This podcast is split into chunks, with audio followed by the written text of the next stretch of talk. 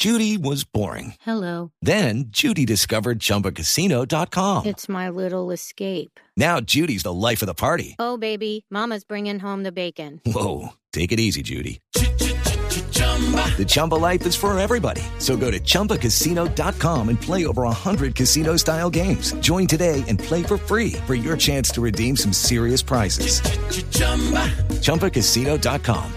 No purchase necessary. Void where prohibited by law. 18 plus terms and conditions apply. See website for details. Llega el mediodía. Y en Mañanas Blue continúa el análisis y el debate. Dirige Camila Zuluaga. Son las 12 del día, 15 minutos y seguimos conectados con ustedes aquí en Mañanas Blue después de las noticias del mediodía, las noticias locales. Le damos la bienvenida a nuestros oyentes que siguen conectados con nosotros desde Barranquilla, Cali, Bucaramanga, Medellín. Ahora para entrar con la entrevista que habíamos anunciado, oíamos en eh, las tendencias en redes sociales como el nombre de la periodista Laura Ardila y la editorial Planeta son tendencia en estos momentos en Twitter. ¿Y por qué razón? Porque nuestra colega Laura Ardila escribió una columna en el periódico El Espectador este domingo, contando su historia de cómo desde hace dos años empezó a trabajar en un manuscrito, en un texto para publicar una investigación periodística sobre la familia política más poderosa de la costa caribe. Estoy hablando de la familia Char. Laura Ardila, desde hace ya varios años, ha sido la periodista en la costa que más ha investigado y más ha estudiado los movimientos eh, políticos de la familia Char en Barranquilla. Lo venía haciendo desde la silla vacía, este portal eh, de periodismo político, y ahora lo quería hacer con una investigación publicada en un libro, en un libro que se iba a llamar La Costa Nostra pero que por una u otra razón la editorial eh, tomó la decisión de no publicar. Pero para no ser yo la que cuente la historia que escribió Laura en el periódico El Espectador este fin de semana, la tenemos con nosotros conectada en la línea, está también a través de nuestro canal de YouTube de Blue Radio en vivo, para que Laura, lamentando mucho lo que pasó, para que usted sea directamente la que nos cuente en estos micrófonos la historia de cómo fue ese libro que usted iba a publicar con el que en el que duró trabajando dos años y mucho más de dos años, porque usted lleva ya muchos años de su carrera como periodista trabajando y haciendo investigación sobre la familia Char y que finalmente le dijeron que no, que no se lo iban a publicar. Hola Camila, buenas tardes, qué gusto estar acá contigo y por supuesto buenas tardes a los oyentes. Pues mira, yo a fines del año 2020 presento este borrador, como lo conté en la columna, a la editorial Planeta, un borrador de cinco páginas en las que yo le contaba, le expresaba a la editorial mi idea de hacer este libro, que es el resultado de, estos años que llevo haciendo reportería acá en el Caribe, cubriendo, el, eh, digamos, desde terreno eh, muchos grupos de poder, digamos, no solo el grupo Char, pero por supuesto con especial énfasis en este grupo político que es el más poderoso de toda la región.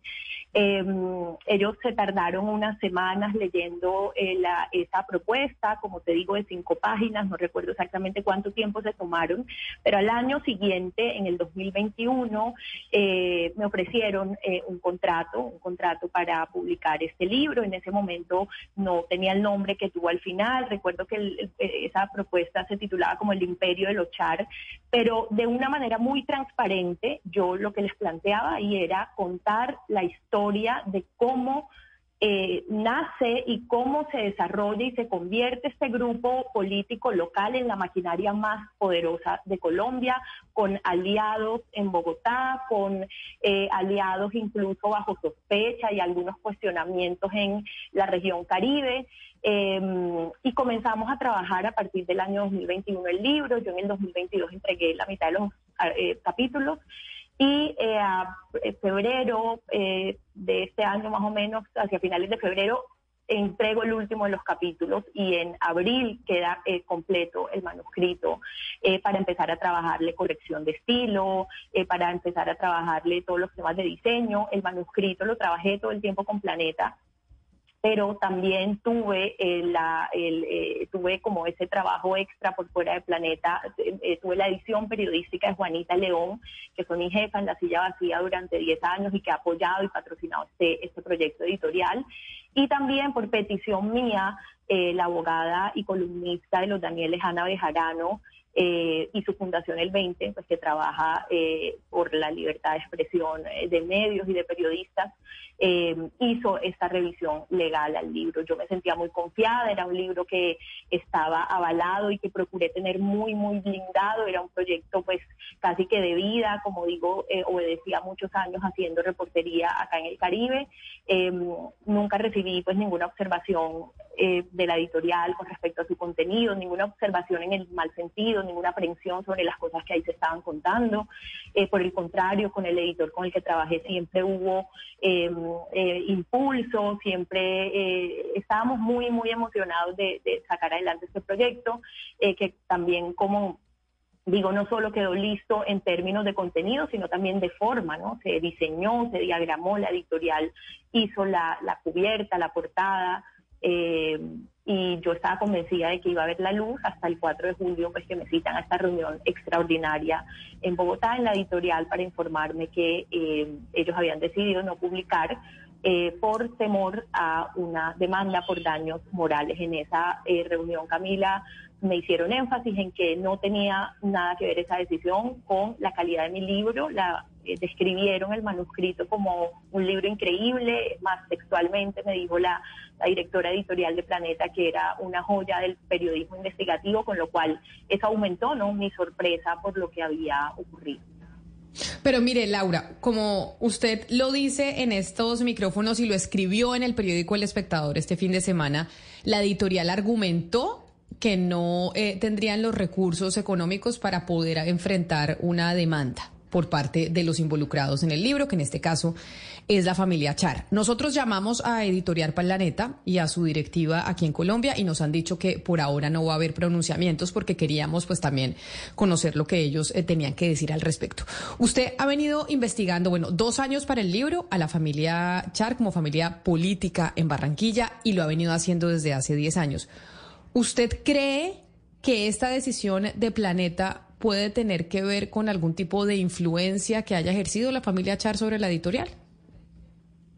Pero quería hacer una pequeña precisión. Ellos no me dijeron exactamente que no tuvieran recursos económicos para enfrentar una demanda, sino que no se iban a exponer al riesgo de una demanda. Que valga decir, es un argumento raro, Camila, porque en el contrato quien responde eh, por alguna demanda eh, frente a algún litigio, eh, soy yo como autora, digamos, eso estaba estipulado. Y Ana Bejarano, cuando hizo el informe legal, ese aval legal, expresó de, por escrito a Planeta que en caso de que eso ocurriera, porque puede ocurrir con los actores del poder este, este tema y seguramente eh, los invitados que nos van a acompañar lo van a desarrollar mejor, eh, este tema del acoso judicial puede ocurrir, pues Ana daba fe, eh, dejaba por escrito ahí que ella me iba a representar en caso de que eso ocurriera. Es decir, yo no solo respondía legalmente por lo dicho en mi libro ante una demanda, sino que ya contaba con una abogada. Por eso me extrañó. Ellos no argumentaron nada de, de recursos económico. Frente a lo que me preguntas de las presiones,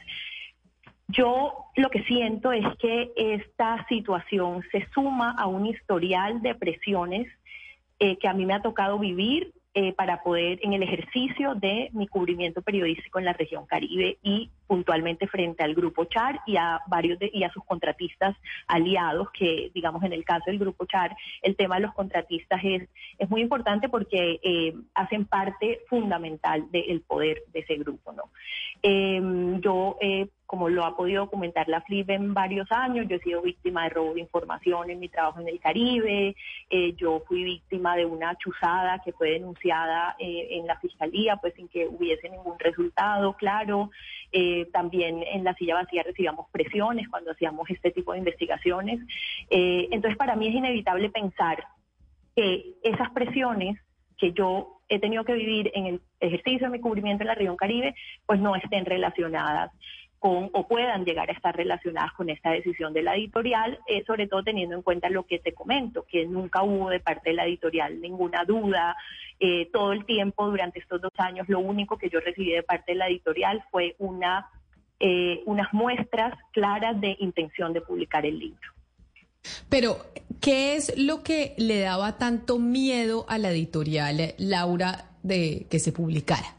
Y que pudiera ser sujeto de una demanda. Nosotros hemos leído varias de sus investigaciones sobre la familia Char en Barranquilla y sus actuaciones y usted además lo ha hecho público en diversos medios eh, de comunicación. ¿Qué era lo que le daba miedo o qué fue lo que le dio miedo a la editorial que los pudieran demandar a ustedes? ¿Qué era lo que se o qué es lo que se dice en el libro concretamente de la familia Char que pudiera eh, hacer que no quisieran que se publicara? Ellos en la editorial no me argumentaron de manera específica. Después de eso yo les envié una comunicación por escrito a través de mi abogada eh, preguntándoles, entre otras cosas, si habían recibido alguna llamada de terceros presionando para la no publicación del libro. Ocho días después no, no he recibido respuesta de eso. Ahora, ¿qué contiene el libro? Bueno, el libro es es la historia, intenta poner luz sobre la historia de este grupo político, ¿no? Yo tenía la intención que además no solo fuera la historia eh, de, estos personajes, sino también un relato que ayudara a entender cómo ha funcionado el poder en el país. Eh, digamos, refleja la tragedia de la política desde, el hecho de que los Char hayan llegado al poder en Barranquilla eh, enarbolando las banderas del cambio y en contra de los caciques tradicionales en, ese momento y terminaran convertidos en, eso que, tanto criticaban. Por supuesto, cuento em, su alianza con Aida Merlano, su, la, historia de, de sus de sus eh, políticos, eh, socios electorales, eh, muchos de ellos relacionados con prácticas clientelistas, con prácticas de compra de votos. también hay una historia, también relato, e intento pues contar ese capítulo tan oscuro de la historia de Barranquilla em, en el que el paramilitarismo y el narcotráfico lograron cooptar la contratación de la ciudad. Es una historia muy importante para entender la situación actual de Barranquilla porque antecede a la hegemonía char. Eh, y por supuesto el tema de, Aida Merlano también, también está ahí. Es una historia que intenta poner, que intenta contar las luces y las sombras del grupo, no es un expediente judicial, es una historia eh, además hecha con mucho compromiso y como resultado, repito, de, mi ejercicio de reportería de, de, hace muchos años. Ahora, es una historia que es lo que ocurre en Barranquilla, que en Barranquilla hay un relato, los poderosos siempre intentan controlar el mensaje que de ellos se dice, pero en Barranquilla yo siento que está de manera muy efectiva controlado ese mensaje. Eh, hay, una, hay un animismo del que se habla, esto es un debate que ya se ha hecho público, digamos, a nivel nacional, y cualquier relato que rompe con eso en Barranquilla es objeto de animadversiones y de, y de rechazo. Eso, eso lo he vivido durante muchos años en la ciudad. Laura, entremos eh, en un poco eh, a discutirlo en el contenido del libro. Eh, hay una parte en la que usted hace mucho énfasis y es en los contratistas. Y hay algunos personajes que tienen, digamos, una mirada especial como, como Cristian Daes. cuéntenos un poco de, qué dice su investigación, qué estaba en su investigación al respecto. El libro es de los Char, pero por supuesto que tiene varios protagonistas además de ellos. Y eh, tú dices bien, Ana Cristina, eh, protagonistas centrales del libro son los DAES, unos empresarios muy exitosos, muy conocidos en la ciudad, que han sido, eh, se han convertido durante la era Char o durante la llamada era Char en los contratistas más poderosos, digamos, con mayor número de contratos en Barranquilla. En, los, en las investigaciones sobre la contratación que yo he podido adelantar, he establecido que la gran contratación de la ciudad en los últimos 15 años ha quedado en manos de cuatro eh, contratistas, de cuatro megacontratistas, todos relacionados de alguna manera política o socialmente con los Char y los mayores contratistas eh, en este grupo de cuatro son los Daesh que se han convertido en una suerte de suprapoder en la ciudad. Entonces, por supuesto, su historia, la historia de su pasado está también relatado y hace parte es fundamental de, del libro. Eh, Laura, usted intentó hacer el, ejercicio que solemos hacer los periodistas de confrontación de, de, fuentes, buscando a los integrantes de la familia Char, y si lo hizo, ¿qué respuesta recibió de parte de, de los Char? Eh, sí, claro, ese ejercicio es, es fundamental eh, y más en una investigación como esta, eh, por supuesto que cumplí con ese deber. Eh, los busqué, obviamente los busqué cuando ya tenía eh, la información que pude investigar, cuando ya tenía las preguntas claras. En febrero de este año me comuniqué con varios de los personajes, por supuesto con, con la familia Char, a través de su abogado envié una petición formal de entrevista, conté con transparencia que se estaba haciendo un libro y también dije que se estaba haciendo con la editorial Planeta ese libro. Eh, eh, dejé pasar un mes, me pareció un, tiempo considerable para que ellos eh, analizaran la solicitud y al mes el abogado me respondió que ellos habían decidido declinar pues, mi, solicitud de, entrevista. Laura, su, su libro pues es muy oportuno el tema podría ser oportuno en cualquier momento, pero en este momento lo encuentro especialmente por las noticias que estamos viviendo, por lo que pasó con Oscar Iván Zuluaga, con la liberación de Bernardo Eñoño Elías, porque la Corte Suprema está investigando Armando Benedetti por otro caso del 2018. En ese rompecabezas, no sé si nos puede hacer un dibujo de lo que usted, supongo, relata ahí, de lo que fue la reelección del 2014, todos estos caciques eh, de la costa, Benedetti, Char, etcétera. Eh, a ver si nos puede dar luces sobre eso. Sí, hay un, hay un capítulo dedicado como al poder nacional y por supuesto a esa sociedad política tan fuerte que se estableció entre Germán Vargas Lleras y los Char, su intento pues de, de, llegar a la presidencia a través de, de y el papel de los Char en la reelección de Juan Manuel Santos en 2014 eh, con información sobre el caso de Brecht con información sobre empresarios eh, que han estado investigados por ese, por ese, en ese proceso que están relacionados con, eh, con el grupo Char. Entonces, eso, eso también hace parte ahí de, de, eso. Creo que va, va, va a brindar elementos para entender quizás mejor ese, ese caso. Laura, si su libro sale publicado, eh, ya no por Planeta, pero por otra editorial o de manera independiente antes de las elecciones, ¿usted cree que estaría en riesgo la reelección de Alex Char como alcalde de Barranquilla? ¿Cree que su libro eh, tendría como efecto que no sea elegido por tercera vez alcalde de Barranquilla? Yo no creo eso, creo que él tiene una popularidad muy alta, creo que hay muy pocos factores que evitarían que su, reelección en Barranquilla, pero tampoco es la idea de mi trabajo periodístico eh, atajar políticos, ni encarcelar políticos, ni ser jueza de políticos.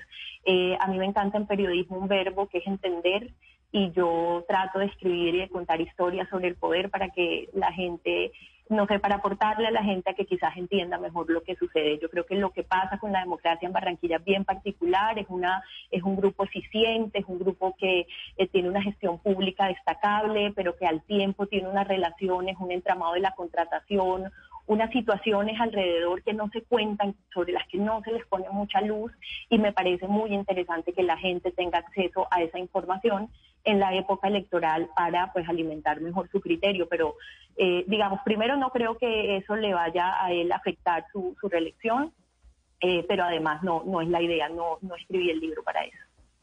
Sí, Laura, hay una serie de historias que son muy interesantes eh, dentro de, toda la crónica, pues que es eh, la Costa Nostra.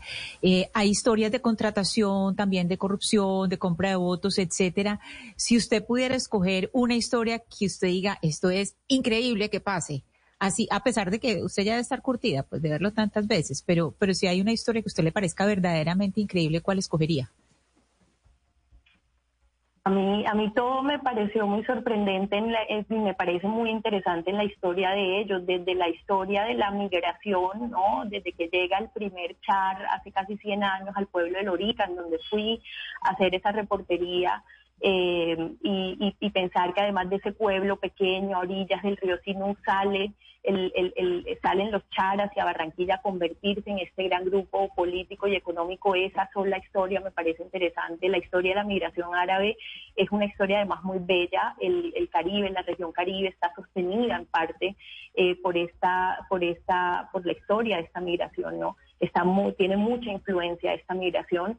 Eh, y bueno, luego todo lo que se ha desarrollado en Barranquilla, el tema de la complejidad entre la gestión pública eficiente y estos personajes aliados dudosos que rodean al grupo al grupo Char me parece también muy interesante eh, en las historias de la compra de votos que por ejemplo haciendo reportería en terreno ha podido como eh, como confirmar digamos como testigo de excepción eh, durante días electorales también me parece, me parece muy, muy interesante. No todo, yo creo que el libro en, la historia de ellos y fue el esfuerzo del libro logra como como, como armar una cantidad de escenas interesantes sobre, sobre, este, sobre este poder tan, tan variopinto y tan, y tan particular. Laura, el texto que usted escribe para el periódico El Espectador, usted dice que en la editorial Planeta y su editor habían eh, estado de acuerdo en que usted dentro del libro incluyera, por ejemplo, eh, algunos, algunas narraciones de las presiones de las que usted había sido víctima de, eh, de las cosas que le habían pasado en el proceso de consecución de la información y de construir este libro. Allá voy. Usted dice, yo estuve en Lórica, estuve haciendo eh, reportería en eh, terreno, en una zona donde los chars son supremamente fuertes. ¿Cómo fue ese proceso y usted en algún momento sintió miedo, hubo presiones, persecuciones en la construcción del libro y de su seguridad como, pues, como persona? Eh, bueno, el proceso fue, eh, eh, creo que me estoy oyendo como un retorno. Yo la oigo perfecto. No sé a ver si de pronto aquí en el máster está recibiendo un retorno Laura y por eso se escucha doble, pero aquí se escucha perfecto. Eso, bueno, le relato el proceso. No fue muy distinto a toda la reportería que he venido haciendo estos años. Eh, por supuesto, tenía el reto eh, adicional de construir las escenas, de construir diálogos con la mayor cantidad de fuentes posibles, eh, de hacer mucho, hubo mucho proceso de mucho investigación en archivo en la historia de estos personajes, tratar de conseguir a fuentes actuales, pero también fuentes de hace muchos años que los conocieron y con la, digamos, con la dificultad de no contar con la voz de los protagonistas. Eh, con respecto a presiones, hubo algunos episodios eh, de dificultad eh, por recomendación de Ana Bejarano de la Fundación del 20, incluí en un epílogo, por ejemplo, mensajes insultantes cuando consulté a algunos contratistas de la ciudad que fueron, repito, como incluidos allá para, para un poco para dejar constancia de los retos y las dificultades a las que se enfrentan los periodistas que hacen este tipo de, investigaciones. Pero en términos generales fue el autocuidado que he tenido durante todos estos años. Mucha fuente no, eh, récord porque eh, pues, por este tema del unanimismo y, este, este, gran poder que, son los char, mucha gente no, no prefiere no, hablarle a uno de, frente, no necesitado. Eh, pero también otras fuentes que sí aceptaron conversar y que también dieron eh, detalles eh, interesantes sobre, sobre el sector. Usted ha mencionado mucho a la abogada Ana Bejarano de la organización El 20 de la Fundación y está con nosotros también en la línea. Ana, bienvenida. Mil gracias por estar con nosotros aquí conectada hablando de la historia del libro que no publicó la editorial Planeta que se titulaba La Costa Nostra. Gracias por acompañarnos también. Hola Camila, muchas gracias por esta invitación. A Laura, a toda la audiencia, un saludo. Ustedes desde la organización El 20 pues se han eh, especializado precisamente en estos temas de libertad de expresión y de defender los derechos de los periodistas a poder publicar información de interés para la ciudadanía. Esto que pasó con Laura Ardila y que no se publicara su libro por parte de la editorial Planeta a pesar de tener un contrato y de haber estado durante dos años trabajando en conjunto en el, en el manuscrito, ¿podríamos considerarlo como censura por parte de la editorial Planeta? ¿O jurídicamente, digamos que eh, Planeta argumentó algo que es perfectamente factible, que dicen no nos queremos enfrentar a una demanda y por eso no lo publicamos? Pues Camila, eh, sin entrar en, en, muchos detalles de, lo que será eh, una conversación más intensa con, con Planeta sobre los derechos del ejercicio de los derechos constitucionales de Laura, eh, claro que... It's time for today's Lucky Land horoscope with Victoria Cash. Life's gotten mundane, so shake up the daily routine and be adventurous with a trip to Lucky Land. You know what they say. Your chance to win starts with a spin. So go to LuckyLandSlots.com to play over 100 social casino-style games for free for your chance to redeem some serious prizes. Get lucky today at LuckyLandSlots.com. Available to players in the U.S., excluding Washington and Michigan. No purchase necessary. VGW Group. Void where prohibited by law. 18 plus. Terms and conditions apply. Una editorial en abstracto tiene el derecho de decirle a una persona que escribe un libro, su libro no es suficiente, su libro resultó mal escrito, no era lo que usted nos había prometido y no lo publicamos. El problema, creo, son las razones que se dieron en esta ocasión. Laura ya las ha hecho públicas y es, es básicamente que, que, la editorial no quería enfrentar eh, las consecuencias de una posible judicialización de conflictos cuando la misma editorial reconoce que el libro no incurre en ninguna eh, afectación injusta al buen nombre o a la honra de ninguna persona. Entonces es muy complejo, lo hemos hablado aquí antes en estos mismos micrófonos y es eh, la amenaza de acoso judicial se convierte sí en una en una manera en la que eh, las personas poderosas, los círculos de poder logran evitar se investiguen ciertos temas o que se o que salga a la luz ciertos temas porque eh, existe la amenaza. Pero que un conflicto se judicialice no quiere decir que las personas que lo judicializan tienen razón. Yo amenace con demandar a alguien no quiere decir que yo tenga la razón. Y precisamente de ahí deriva el acoso judicial. Mundialmente las tasas del acoso judicial es que en 80% de los casos los acosadores judiciales no ganan las demandas porque no lo hacen para ganar las demandas. Lo hacen para afectar y para eh, eh, emproblemar a los periodistas y a los medios de comunicación con ciertas demandas, pero no tienen la vocación de ganar. Eh, yo creo que en este caso pues había suficiente claridad de que Laura tenía representación judicial que íbamos a proveer nosotros en el 20 si eso fuera eh, necesario. El contrato así además establecía que ella, ella debía responder, pero, pero encima, pero lo más importante es que es un texto periodístico de enorme calidad, que responde a todos los estándares periodísticos y por eso entonces, ni un medio de comunicación ni una casa editorial pueden decir, no, aunque cumple con todos los estándares periodísticos, está avalado por documentación, está avalado por investigación periodística seria, no lo publico por miedo a un acoso judicial. Yo creo que esa no puede ser una solución en ningún caso. Y en esos casos, eh, quien opte por, por una solución de silencio, por supuesto, sí está contribuyendo eh, a una solución de censura. Esto, esta pregunta que le voy a hacer a usted, doctora Bejarano, y también a Laura, sobre lo que pasó con Planeta. Acá la, argumentación del Planeta es no queremos enfrentarnos a una posible demanda. Usted nos acaba de decir, eh, abogada, que esta no puede ser un argumento de parte de la editorial con un contrato firmado cuando además estaban los estándares de calidad que los respaldaban y además era una investigación que incluso tenía un, un concepto jurídico que decía esto se puede publicar. Esto quiere decir que ustedes, y le voy a hacer la pregunta a las dos, empiezo eh, por usted, Laura, ¿quiere demandar a Planeta por esta situación en la que, pues, en, por esto en lo que incurrieron, que es decirle después de dos años de trabajo que no iban a publicar el libro? ¿Usted está pensando en instaurar alguna acción judicial por cuenta de lo que ellos hicieron?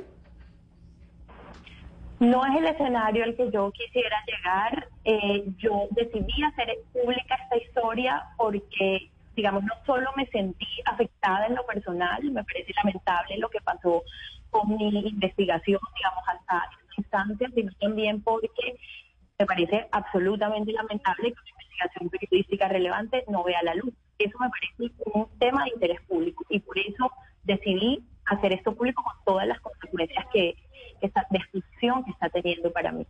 Eh, creo que también esto le manda un mal mensaje a los periodistas que quieren hacer este tipo de investigaciones.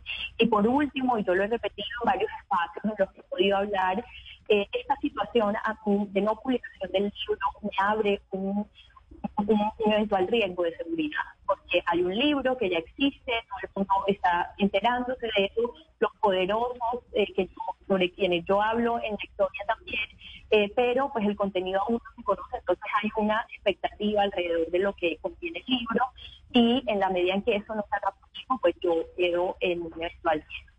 Eh, entonces mi idea con esto fue eh, alzar la voz, no aceptar el silencio de lo que ocurrió, porque es un tema de interés público eh, y, y eh, digamos, el, escenario de una demanda nunca va a ser un litigio, nunca va a ser ideal para uno, jamás uno comienza un proyecto de estos pensando en, llegar a ese instante.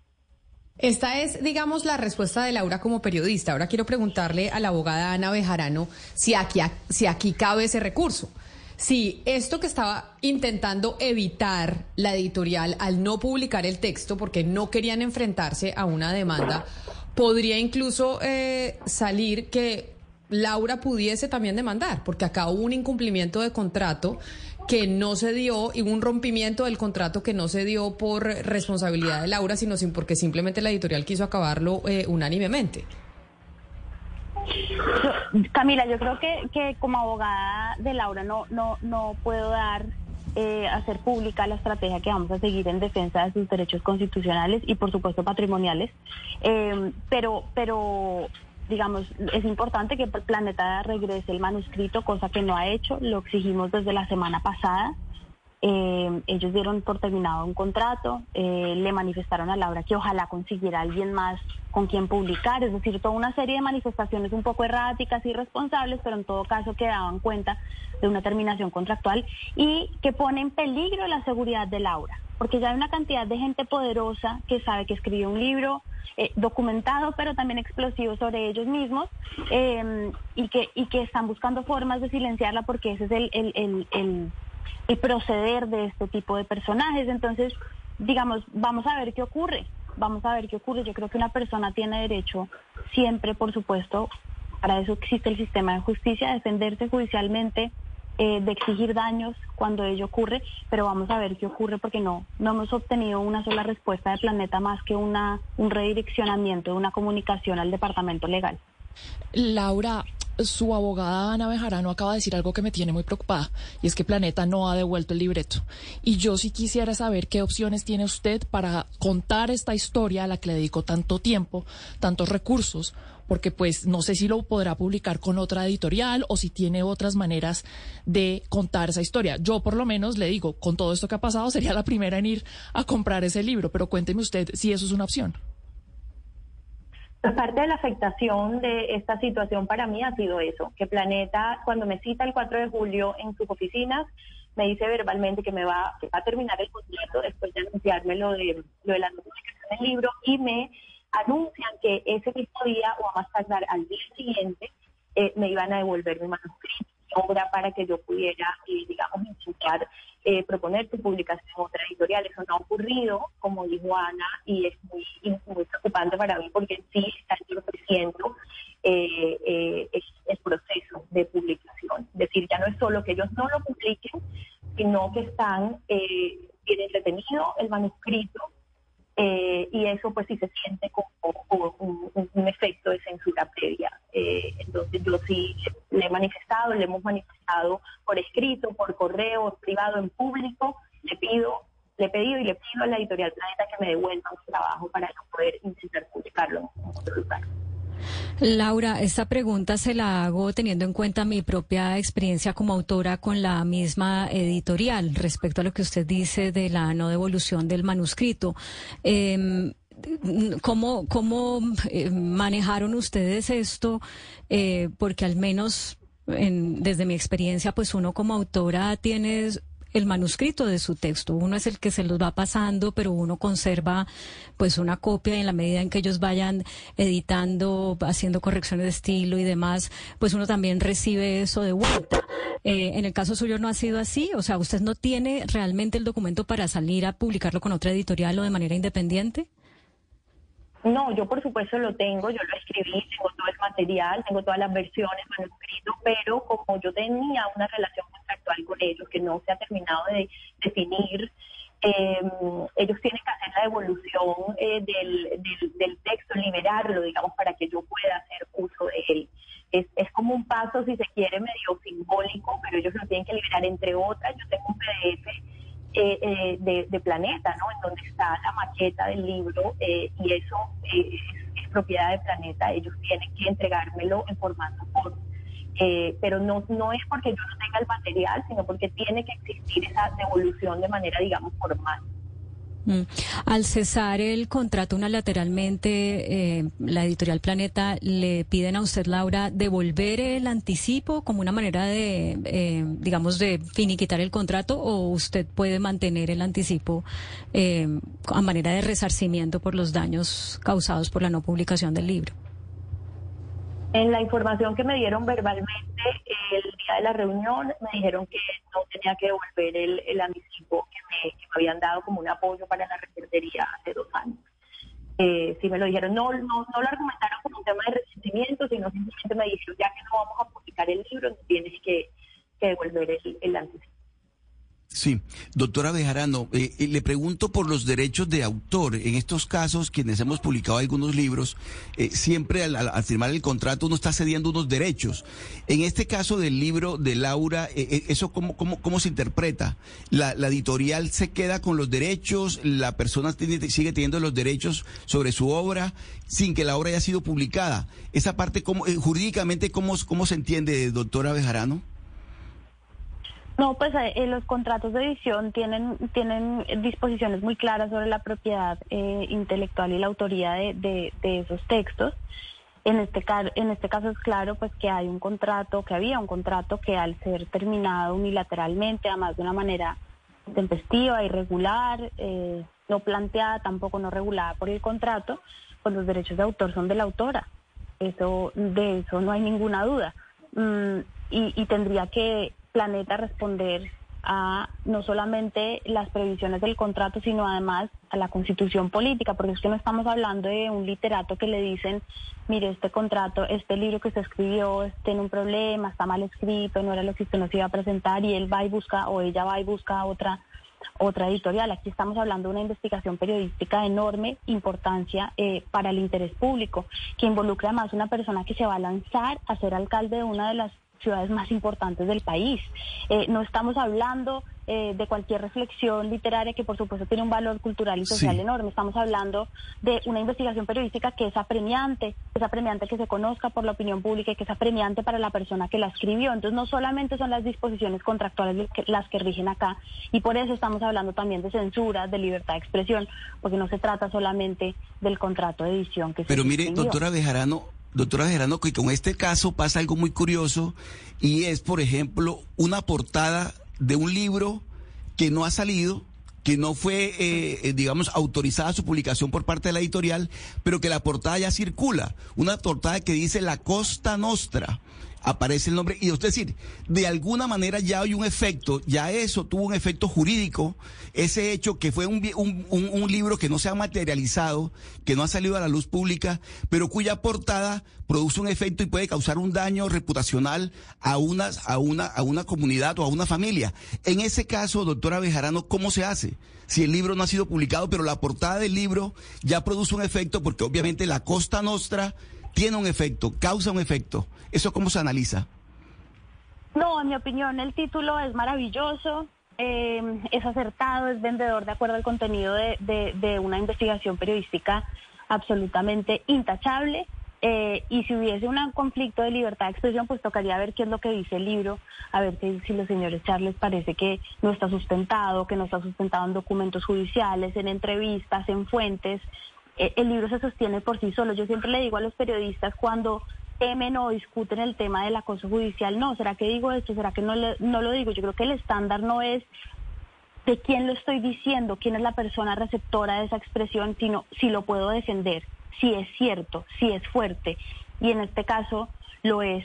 Entonces, el miedo de la judicialización yo creo que es algo que los periodistas y los medios de comunicación en Colombia tienen que perder porque el, el miedo debe ser si yo puedo defender o no mi investigación periodística. Y si lo puedo hacer, ese es el estándar de veracidad que aplica y dejar de, temer a la judicialización de los conflictos, porque cada vez hay más organizaciones como el 20 y como otras personas estamos defendiendo a los periodistas de los medios de comunicación en los estrados judiciales y si ese es un paso que hay que dar para que la información relevante esté en la discusión pública, pues hay que darlo. Ahora, el gran interrogante es, este episodio, este hecho que le sucedió a Laura Ardila después de dos años de haber eh, trabajado en un libro, publicando o queriendo publicar la historia de una de las familias más poderosas de la política, no en la costa, en el país, ¿Qué significa para el periodismo y para la democracia? Este antecedente, ¿qué efectos tiene sobre el ejercicio periodístico y sobre la democracia? Quiero preguntarle al director de la Fundación para la Libertad de Prensa, Jonathan Bock, que también nos acompaña a esta hora. Jonathan, bienvenido, gracias por estar aquí con nosotros. ¿Y este antecedente qué tan grave es realmente para el ejercicio periodístico y para la democracia como tal en Colombia? Hola Camila, muchas gracias. Eh, pues es sumamente grave y esto además, eh, refiriéndome a una pregunta o un tema que estaba surgiendo ahorita, Planeta en esto no puede ser primero eh, un convidado de, de, piedra y tampoco puede mostrarse sorprendido como pareciera que es por la reacción completamente inaudita que ha tomado, ¿no? Primero porque ellos están incentivando precisamente estos libros periodísticos, que es la oportunidad que tiene un periodista para desarrollar a profundidad una investigación y eh, invertirle dos años del tiempo, como en el caso de Laura, y pues poder profundizar en muchos temas, ¿no? Dar una mirada muy completa del asunto.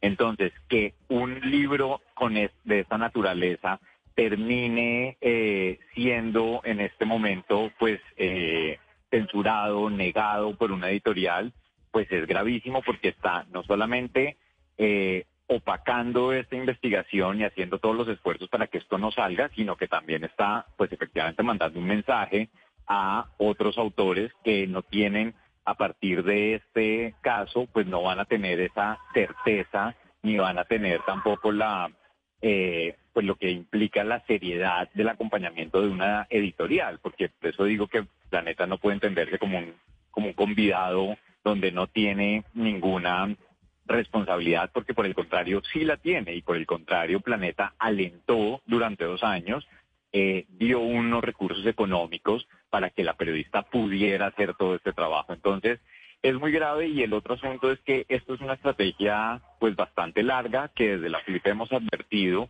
de cómo una familia cuando ha estado en el poder pues también ha utilizado recursos públicos como son los de la publicidad oficial para mantener un relato, y no, no solamente mantener el relato, sino también querer opacar o cuestionar eh, las voces que son críticas eh, a un funcionamiento de la alcaldía o en general a los a señalar los conflictos de interés que puede tener una familia tan poderosa como los como los Char. Uno, si uno se pone a mirar el efecto o a calcular el efecto que esto podría tener en el periodismo regional, especialmente en la región Caribe, nosotros ya estamos en una etapa de, entrada, de inicio de eh, toda la campaña electoral local. ¿Cuáles serían los efectos en el periodismo regional? Esto podríamos decir que puede ser intimidatorio o, o qué podremos eh, eh decir para los periodistas que están en regiones y sobre todo en área, en área rural o en áreas eh, urbanas más desprotegidas y lejanos de los centros de poder. Esto ya tiene ese efecto, ¿no? Esto ya tiene un efecto en el que, como mencionaba, pues ha sido una estrategia ya de empleada desde hace varios años de querer eh, opacar estas voces que son críticas y pues en el momento de elecciones mucho más, ¿no? Y entonces ahora, por supuesto, no solamente eh, genera un efecto inhibidor y que termine intimidando a quienes localmente quieran seguir advirtiendo esto, sino pues es precisamente silenciar y, querer eh, de un tapo eh, eliminar una publicación que pues como ya estábamos mencionando tiene un contexto bastante amplio, ¿no? Entonces sí tiene un efecto en libertad de prensa, sí tiene una sobre todo es generar un clima bastante hostil para quienes quieran publicar algún asunto relacionado con la con la elección de, de Alex Char, ¿no? Y es que esto es así de evidente y creo que lo que pasa en el en este caso puntual de la familia Char con el periodismo es un caso único en todo el país, es donde se ve directamente una intención de eh, pues manipular una conversación pública en favor de ellos. Es, así de claro como debe plantearse también y sobre el cual aparentemente ellos no tienen ningún efecto ni, ni pareciera generarles ninguna responsabilidad. ¿no? Aquí también es importante mandar los mensajes a las otras, eh, pues incluso a, las, a la Procuraduría, quien también está llamada a velar por garantizar la, la libertad de expresión en todo el país. Entonces creo que es un asunto eh, sumamente grave, es un asunto que necesita la seriedad y la máxima responsabilidad, no solamente de la editorial, que ha demostrado no tenerla, sino que también aquí hay una responsabilidad política que es muy importante exigir. Pues precisamente por eso que usted acaba de decir, eh, Jonathan, director, Jonathan Bock, director de la Fundación para la Libertad de Prensa, es que nos parecía importante hablar de esto que le pasó a nuestra colega Laura Ardila, que ha hecho un trabajo y que hizo un trabajo muy juicioso de investigación sobre la familia Char para publicarla en un libro con la editorial Planeta y que finalmente le dijeron que no. Como lo dije yo empezando esta transmisión, nosotros nos comunicamos directamente con la editorial Planeta, con sus directivas y nos dijeron que por ahora no iba a haber ningún tipo de pronunciamiento, porque como lo decía usted, Jonathan, nos parece que la editorial algo tiene que decir al respecto y no puede ser un convidado de piedra en toda esta historia.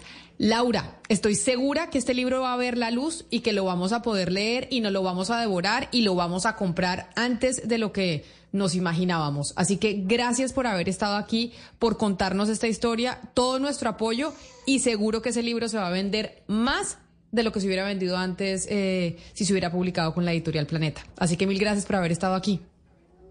Camila, muchas gracias a ti y a ustedes por el espacio y ojalá sea así, ojalá este libro vea la luz y ese es mi total compromiso. Eso va a ser así, estoy segura. Le mando un abrazo grande. Judy was boring. Hello. Then Judy discovered ChumbaCasino.com. It's my little escape. Now Judy's the life of the party. Oh, baby, Mama's bringing home the bacon. Whoa, take it easy, Judy. The Chumba life is for everybody. So go to ChumbaCasino.com and play over 100 casino style games. Join today and play for free for your chance to redeem some serious prizes. ChumbaCasino.com. No purchase necessary. Void where prohibited by law. 18 plus terms and conditions apply. See website for details.